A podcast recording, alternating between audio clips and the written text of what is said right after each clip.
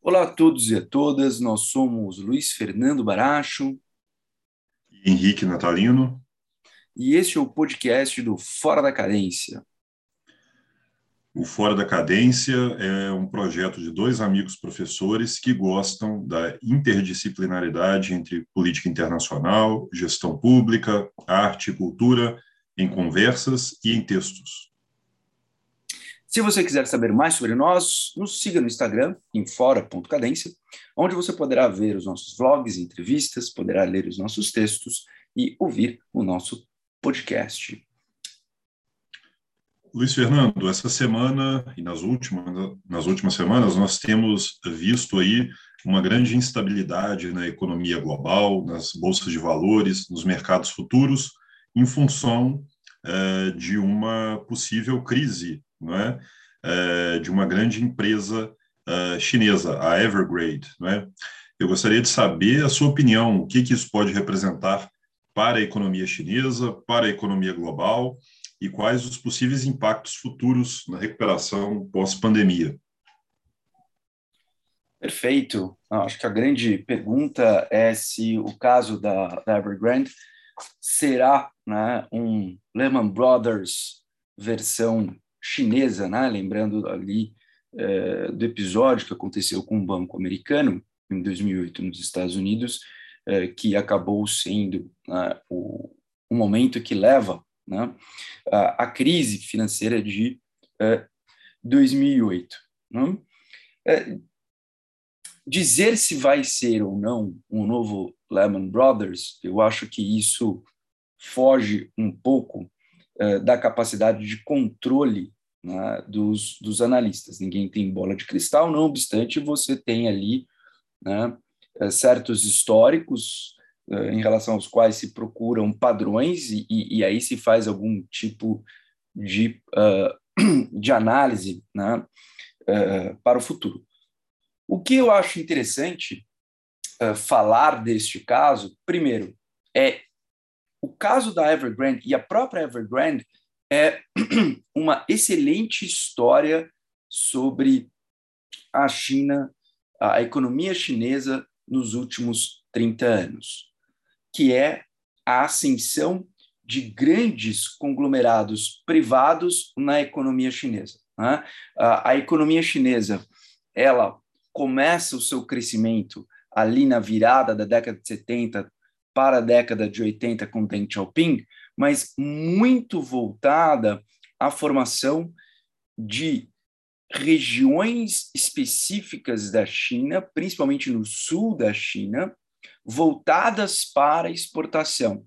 Então, uma espécie de eh, muitas e grandes zonas francas de Manaus, fazendo uma comparação com algo que nós conhecemos aqui no Brasil. Então, eram empresas voltadas para a exportação que, de alguma forma, né, passaram a uh, produzir né, uh, algo que fazia parte da cadeia global de valores de grandes conglomerados estrangeiros.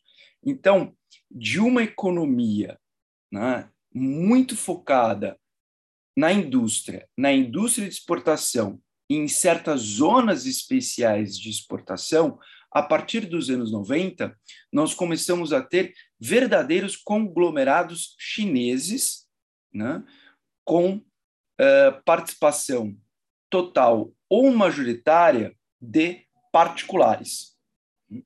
Então, aqui, a partir dos anos 90, nós deixamos de ter apenas empresas que ou estavam ou eram subsidiárias de empresas estrangeiras, ou eram empresas estatais, ou eram joint ventures entre ambas. Então, a partir dos anos 90, nós começamos a ter esses grandes conglomerados né, uh, privados chineses. E a Evergrande é um deles. E um dos setores importantes dessa, desses conglomerados é, sem dúvida, né, a construção civil. A construção civil representa uma parte significativa hoje uh, do PIB chinês. Hum? E olha que interessante. Se, por um lado, a Evergrande é um dos vários casos, dos vários, das várias empresas privadas chinesas que cresceram e muito nos últimos 30 anos, né? e a, a, a, sede da Evergrande fica em Shenzhen, e eu acho muito simbólico isso, porque Shenzhen é, é logo do outro lado de Hong Kong. Né? Então, se você pegasse uma foto entre Hong Kong e Shenzhen em 1997, quando Hong Kong passa, né, é devolvido para uh, Pequim, Shenzhen é uma cidadezinha né, irrisória, com muita área pantanosa, e Hong Kong, né, quase uma cidade saída ali de uma cena de Blade Runner, né, futurista, cheia de prédios. Né? Hoje, se nós pegarmos uma foto aérea dessa região, você não consegue dizer onde começa Hong Kong e onde uh, começa Shenzhen. Hum? Então, é, é, é, essa é uma imagem né, muito ilustrativa. E a Evergrande tem sede em Shenzhen e boa parte do crescimento dessa cidade, assim como de outras cidades né, uh, de médio, de grande porte na China, hum, são um reflexo da história dessas grandes empresas uh, do setor de construção civil. Então, isso é uma parte que eu acho interessante.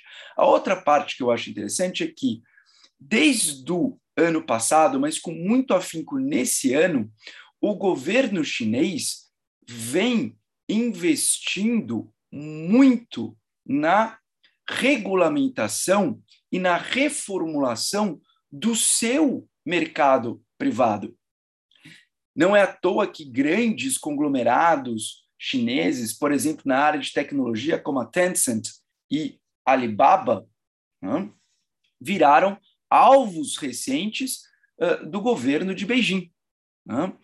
Outros setores também, como por exemplo o setor de educação, como o setor de produção de alimentos, isto é, o governo chinês vem avançando em uma regulamentação digamos, mais incisiva sobre esses grandes conglomerados privados, né? no sentido de conformá-los, pautá-los né?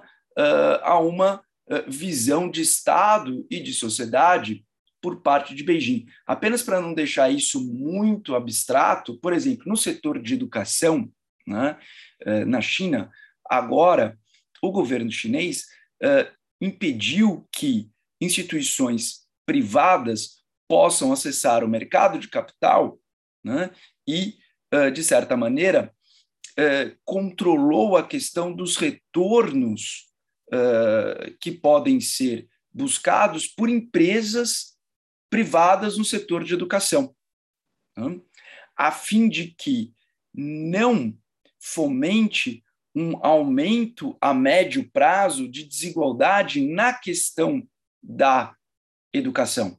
Só pegando um exemplo. Tá? Outros grandes conglomerados foram forçados a vender parte uh, das empresas que eles detêm. Né? Às vezes a empresa, ela, o foco dela, ou ela cresceu na construção civil, como a Evergrande, mas possuem empresas né, em várias outras áreas. Só de curiosidade, a Evergrande é dona do time de futebol Guangzhou. Né? que tem ali dois brasileiros jogando, é um time de futebol importante na China. Né? Mas ela detém isso, ela detém complexos hoteleiros, ela detém empresas na área de agronegócio, enfim, são grandes conglomerados. Hum? O governo chinês, portanto, vem avançando bastante neste ano né, sobre esses grandes conglomerados, a fim de conformá-los, a fim de uh, entre aspas, enquadrá-los dentro de uma visão de sociedade de Estado de Beijing. E o setor de construção civil não é o único que está nessa orientação. Bom, dificilmente Beijing deixará né, que uma empresa como essa né, vá totalmente à falência. E note, nós estamos falando da possibilidade de um efeito de cascata. Existem outras empresas grandes da construção civil na China que também estão em uma situação muito complicada, seja porque uh, não estão uh, tendo o retorno esperado da, das suas vendas, uh, seja porque os financiamentos não estão sendo cumpridos, seja por conta da inflação global que nós estamos vendo, que causa, coloca uma pressão muito grande sobre a construção civil, não só na China, mas no mundo inteiro, inclusive aqui né, no Brasil. Hum? Agora, é, a distância entre a sala de um burocrata uh, em Beijing e o escritório de uma grande corporação em Shenzhen são poucos passos, muito diferente das economias de mercado. Né?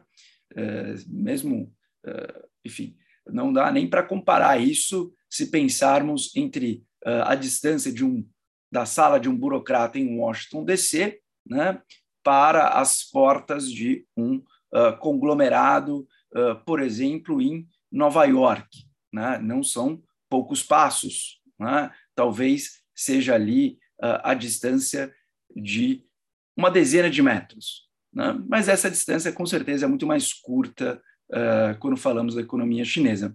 E isso quer dizer que a economia, que o Beijing tem mais capacidade ali de controle e de intervenção, caso isso se mostre uh, necessário. Henrique. Muito bem pontuado, Luiz. Uh, as similaridades entre essa possível falência da grande empresa chinesa do ramo imobiliário e uh, a, a, crise do subprime nos Estados Unidos, né, com aquele colapso né, da, das empresas uh, Fred, Freddie May e nem me lembro o nome das empresas mais, né, Freddie May, uma delas, é, que eram empresas paraestatais, né, porque tinham financiamento público e privado para uh, o, a alavancagem né, das hipotecas nos Estados Unidos. Uh, isso traz algumas, uh, algumas preocupações, sem dúvida nenhuma, de uma crise é, no setor imobiliário na China, né? Já que, como você muito bem pontuou, né, o setor de construção civil ele tem sido uma das alavancas do crescimento econômico chinês nos últimos 30 anos, né? Desde a da abertura de Deng Xiaoping, não é? A outra, a outra área importante é a área do comércio exterior, não é? a área das exportações. Não é? Mas com essa transição é, que Xi Jinping tem feito para uma economia com consumo interno maior, não é, com uma capacidade de consumo maior dos chineses, não é? Ou seja, se você olhar o PIB chinês é, nos últimos 30 anos, o peso do comércio exterior é muito grande, não é? E dos investimentos. E o consumo, ele não era tão grande nos últimos 10 anos, ele tem crescido nos últimos anos, porque os chineses têm aumentado o seu uh, nível de vida, não é? Tem aumentado a sua renda, e isso claro, né, em qualquer economia, proporciona maior capacidade de consumo, de poupança, não é, de planejamento das famílias no longo prazo, né, levando em conta que a economia chinesa, a, apesar de ser uma economia né, que se diz socialista, né, uma economia uh, de um, um, sistema misto né, entre capitalismo e socialismo, eles não têm um sistema de bem-estar social. Né, então, os chineses precisam alavancar, uh, precisam depositar né, grande parte da sua renda uh, em investimentos, né, precisam poupar para o futuro por conta da ausência de um sistema de previdência social, de um sistema de bem-estar social, como nós conhecemos aqui no, no Ocidente, né, no Brasil, é, na, na, na, Alemanha, na França, né, na Inglaterra. Nesse sentido, a grande parte é, desse dinheiro que os chineses investem, não é, está nessas empresas estatais ou semi-estatais, não é, empresas que têm aí uh, uma vinculação mista.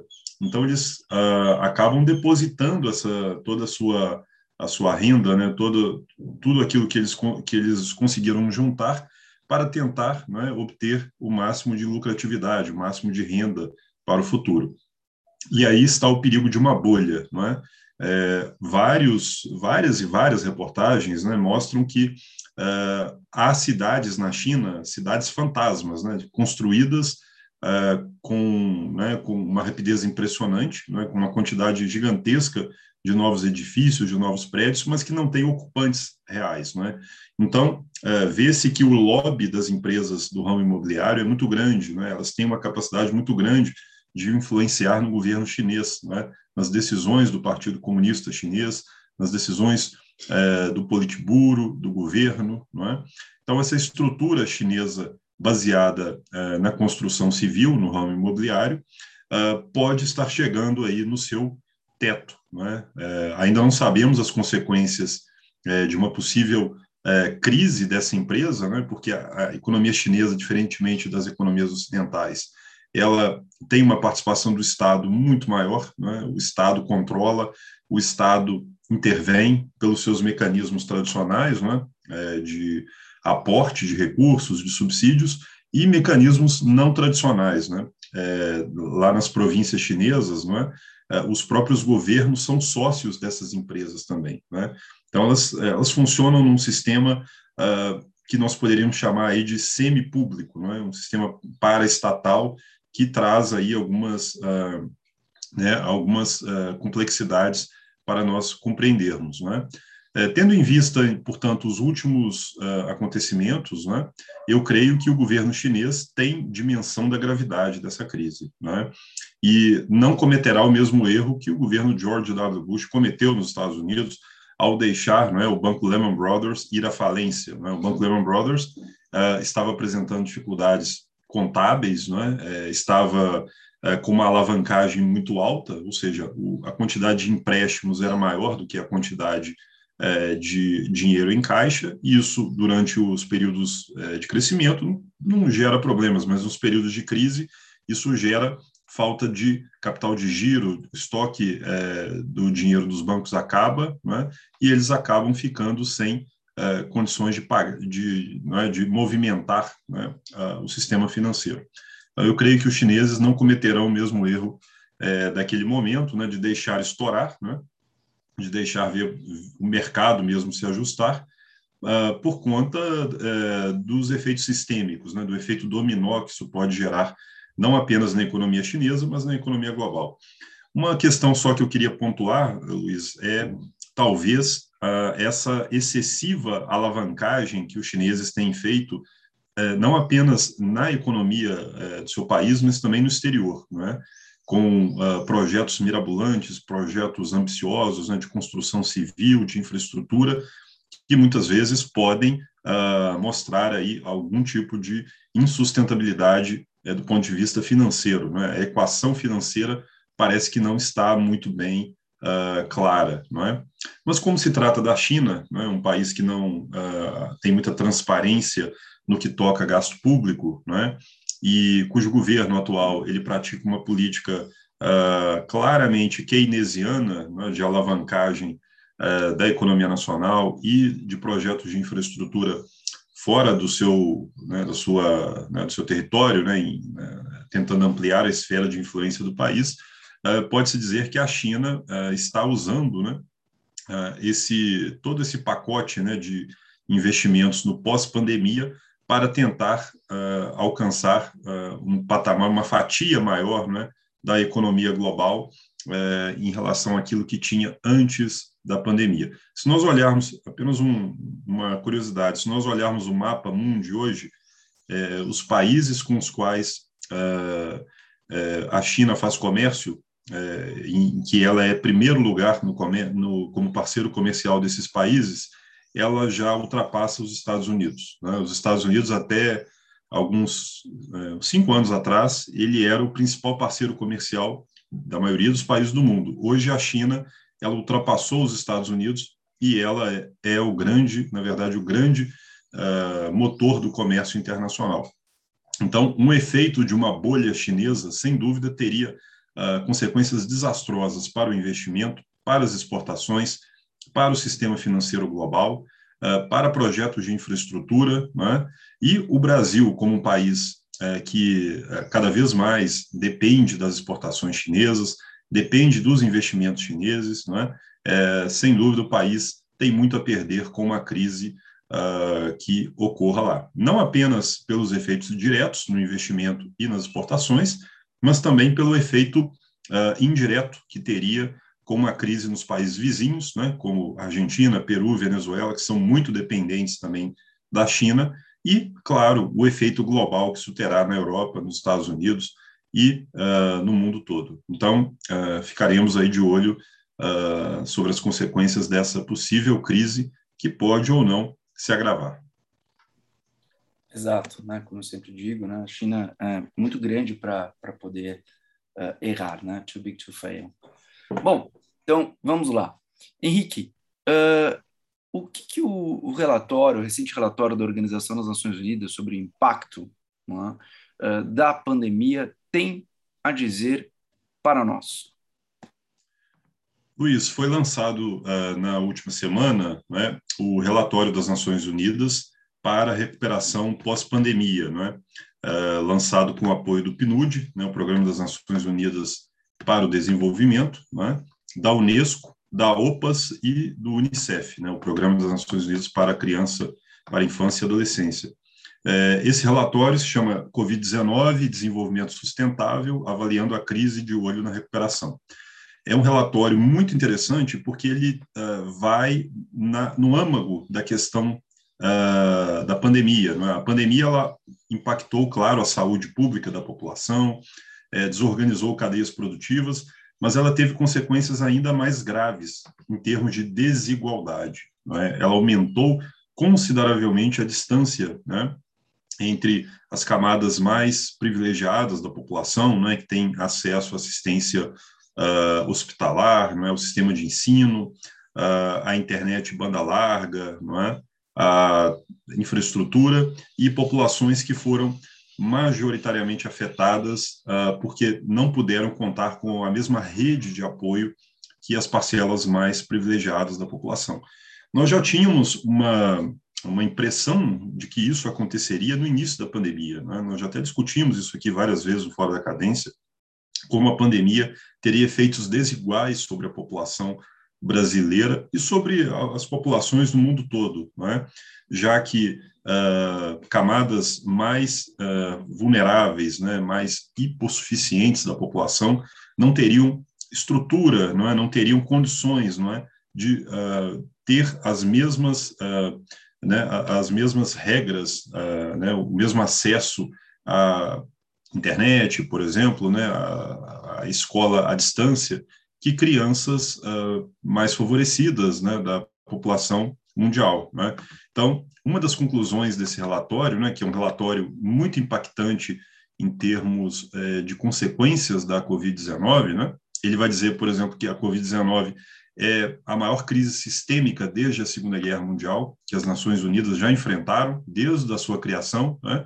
Então, uma das consequências é, desse, né, dessa, terrível pandemia foi o agravamento das desigualdades educacionais. Né? Então, é, esse é um problema que precisa ser enfrentado desde já, é? porque ele terá efeitos muito graves no longo prazo. É?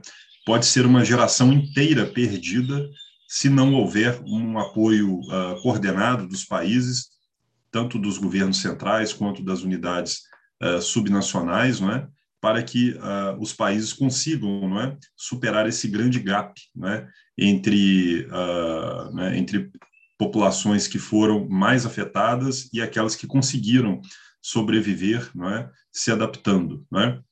Então, são várias recomendações que o relatório sugere. Não é?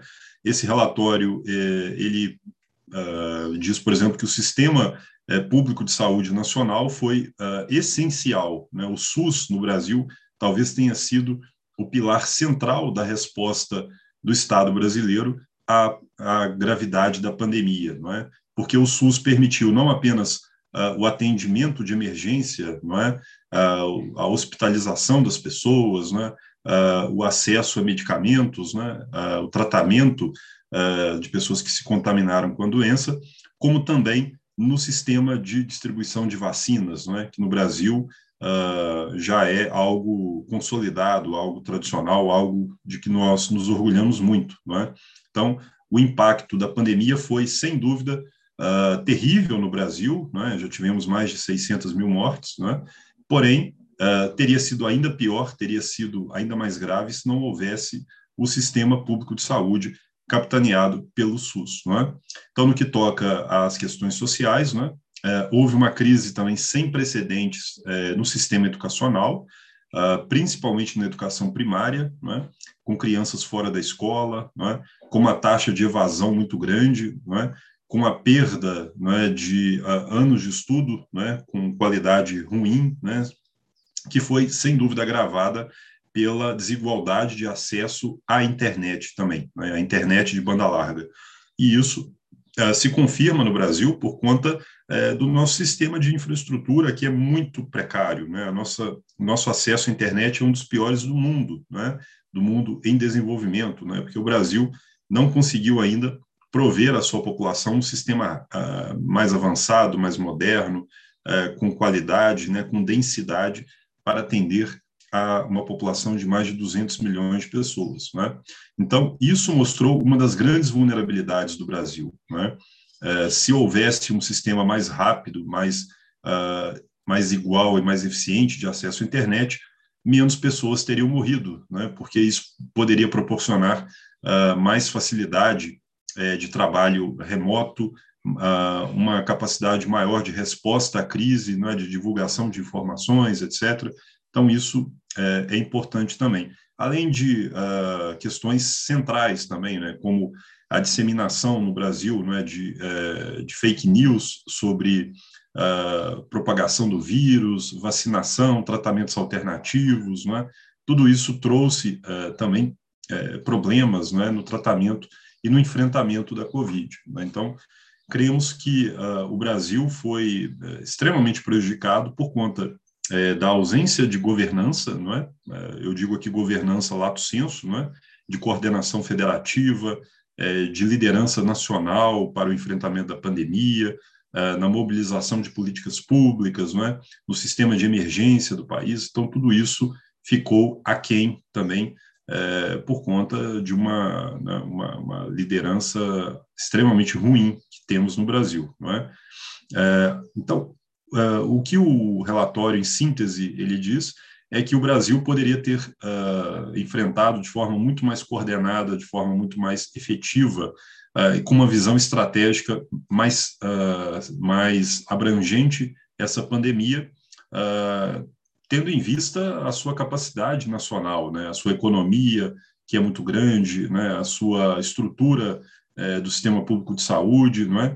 Então, houve, segundo o relatório da pandemia, uma série de falhas, né, uh, que serão ainda, uh, não temos ainda a dimensão do que elas causaram, né, no longo prazo no país, isso nós só veremos aí ao longo do tempo, né, mas já é possível vislumbrar que o país terá muitas dificuldades para o enfrentamento, para a resposta à Covid-19 no longo prazo. Né?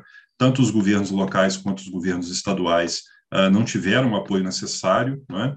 Uh, os planos de resposta imediata foram falhos né? uh, no Brasil, né? o, portanto, em termos de enfrentamento imediato à crise, o Brasil fracassou, né? o gasto social ele foi ele foi usado, né? houve ali uma distribuição de dinheiro para a população, mas as Nações Unidas questionam o nível de impacto desse auxílio emergencial uh, e a resposta que ele teve por parte da população. Não é? Então, não houve, segundo as Nações Unidas, um uso focalizado, um uso adequado desses recursos para o enfrentamento da pandemia, é? o que mostra que o governo federal, muitas vezes, ele agiu uh, usando Uh, esse dinheiro para finalidades populistas e não para o enfrentamento de fato né, uh, e a proteção das pessoas. Né? Então, em síntese, o que uh, o relatório das Nações Unidas, né, do Programa das Nações Unidas para o Desenvolvimento, é, do Unicef, da OPAS e uh, do PNUD, né, eles uh, alardeiam, né, eles defendem, é, em primeiro lugar, a saúde, não é? proteger as pessoas, é, fortalecer os serviços de saúde, não é? o sistema público de saúde brasileiro, né, que já é um, um sistema muito fortalecido, né, mas ele precisa de ainda mais atenção para uh, reduzir as vulnerabilidades sociais, né? uh, proteger as pessoas, né? A proteção social e os serviços básicos, sem dúvida nenhuma, isso mostrou também que populações mais idosas, uh, crianças, adolescentes ficaram sem essa eh, esse apoio durante momentos importantes, né? E isso levou muitas pessoas a perderem a vida, né? Por conta dessa falta de apoio do Estado brasileiro, né?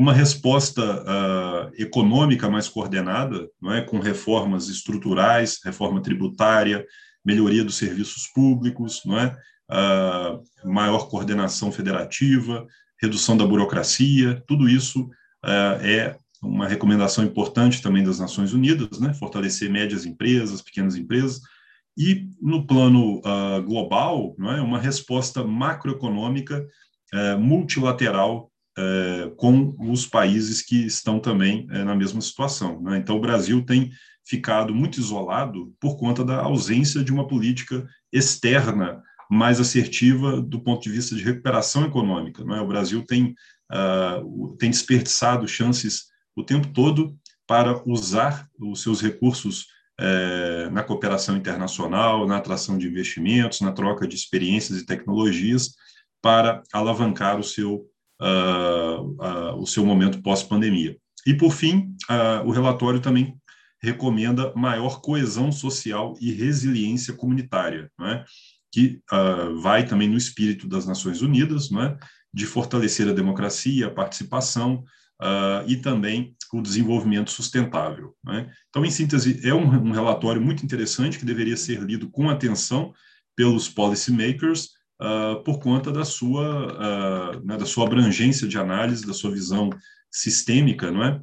a sua visão uh, mais holística, e isso, sem dúvida nenhuma, tem para o Brasil uma, né, uma importância muito grande, sobretudo no momento que nós vivemos, né, às vésperas de uma eleição presidencial e a necessidade de um novo programa para o país. Né?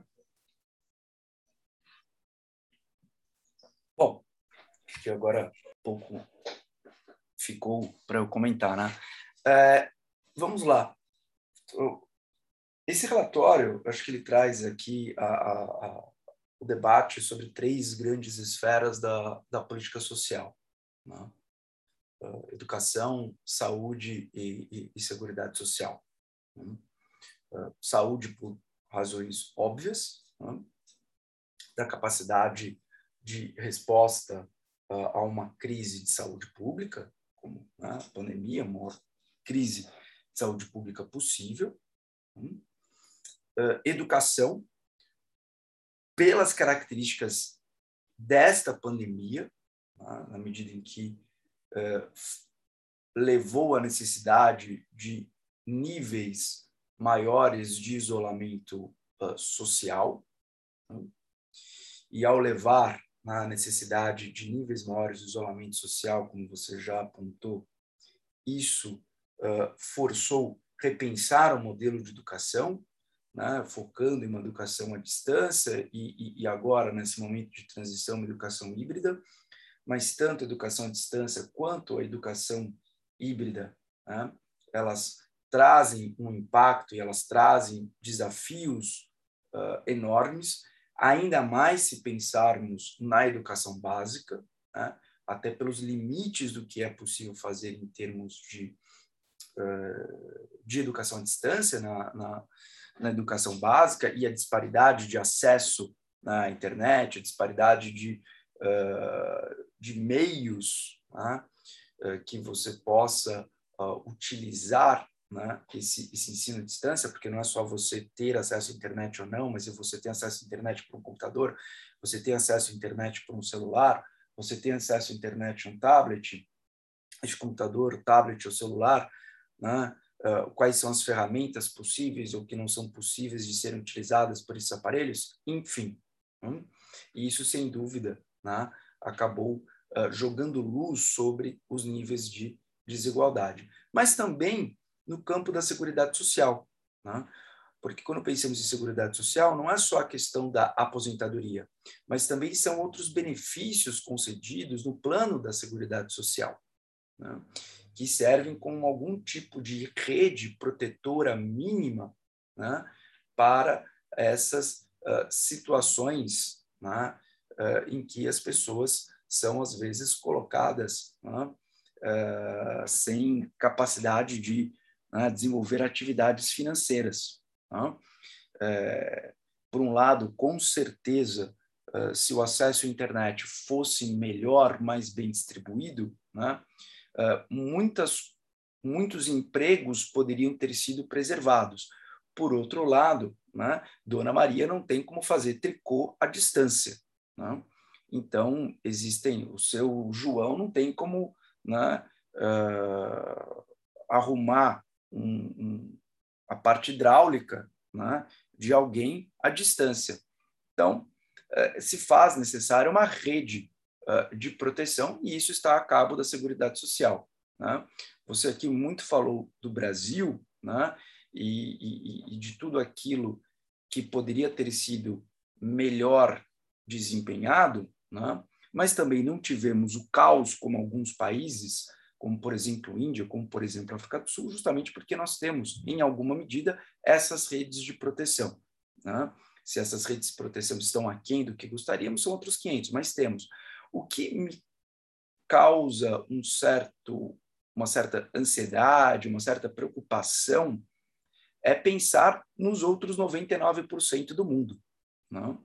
O Brasil é um país de renda média, mas é um país de renda média que, em algumas políticas sociais, possui né, uma, uma, um sistema de proteção, quando pensamos em segurança social, especialmente quando pensamos no sistema de saúde. Né? Mas e se falarmos do continente africano? E se falarmos né, uh, do sul da Ásia? Né? E se falarmos da Ásia Central? Né? Ou uma boa parte uh, do Oriente Médio? Hum? Ou se formos ali para a América Central e Caribe? Hum? Então, uh, esta pandemia, uh, com certeza, aguçou a questão da desigualdade em países de renda média como o Brasil, mas países de menor desenvolvimento relativo, essa situação acabou uh, se colocando no extremo, acabou se colocando né, uh, no limite. E uma preocupação que eu tenho a mais é a questão que envolve a possibilidade de uma persistência de um surto inflacionário nos próximos anos por conta da transição da economia verde. Em que sentido? Enquanto o mundo busca o processo de descarbonização da economia, que é fundamental a partir da agenda uh, do Acordo de Paris de 2015, inevitavelmente a busca pela descarbonização levará a, a um aumento inflacionário global. Por quê? Só para ilustrar, para você produzir vidro de tal forma que você utilize menos gases causadores de efeito estufa, isso encarece o sistema de produção em 30%. Se você reduz a participação do carvão mineral, e para você reduzir a participação do carvão mineral, né, não é só você instalar uma planta de energia solar ou uma planta de energia eólica, porque não necessariamente estas fontes alternativas e renováveis conseguem dar a resposta necessária na substituição de carvão mineral. Você vai, por exemplo, para a segunda melhor opção, né, que é o gás natural. E aqui você tem um aumento do consumo do gás natural, às vezes sem ainda a capacidade de oferta desta indústria de base. Então, nós veremos, como já estamos vendo, né, um aumento de inflação global, seja pelo desarranjo da economia em relação à pandemia, mas também um aumento da inflação global por algo que vai perdurar mais do que o dia seguinte da pandemia, que é essa transição para uma economia descarbonizada. Então, imagina, nós temos ali, por um lado, um aumento da inflação global, que tem uma consequência devastadora, devastadora em termos sociais. Né? É aquele imposto, entre aspas, né? um imposto, entre aspas, que pega todo mundo. E, por outro lado, nós temos né? a, a, a, a piora da desigualdade pelos efeitos da pandemia em países que não têm ali uma rede, uma estrutura mínima de bem-estar social. Então, uh, são, são, esses são dois movimentos que me preocupam muito em, e, e, e com foco em economias de menor desenvolvimento relativo. Tá? Claro, nós estamos aqui no Brasil, é natural que nós pensemos a partir do Brasil, é natural que nós lancemos luz sobre as questões que estão no Brasil, mas uh, muito me aflige né, pensar nessas economias de menor desenvolvimento relativo né, e nessa parcela considerável da população mundial que terá a sua condição social deteriorada né, por esses uh, dois grandes movimentos. Bom, tendo feito aqui os meus comentários, uh, Henrique, eu não sei se você tem outros comentários. Caso contrário, gostaria de agradecer a presença de todos uh, e de todas aqui que nos ouviram e mais uma vez, né, dizer se você gosta do que produzimos, que você gosta do material que uh, apresentamos aqui no Fora da Cadência e se puder, né, gentilmente divulgar, nós ficamos muito agradecidos. E tenham todos e todas uma ótima semana. Obrigado, pessoal. Até a próxima.